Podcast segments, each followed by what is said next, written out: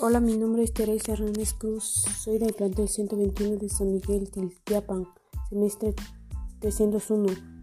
Yo les hablaré acerca de la materia de la literatura, problemas sociales en la literatura. ¿De qué tema problema hablarías en un poema acerca de tu comunidad? Pues sobre de la contaminación del agua, ya que en mi comunidad pues las personas tiran basura en el agua. ¿Existe alguna novela, cuento o poema de la que te haya gustado la forma en la que hablo sobre algún problema social? No.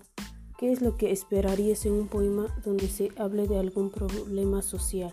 Que hable y explique de los diferentes tipos de problemas que existen y que den a solucionar su desarrollo o a través de la sociedades. ¿Cuál crees que es la mejor manera para que un autor, escritor o artista plasme sus palabras o su sentir en relación a un problema de la comunidad o país?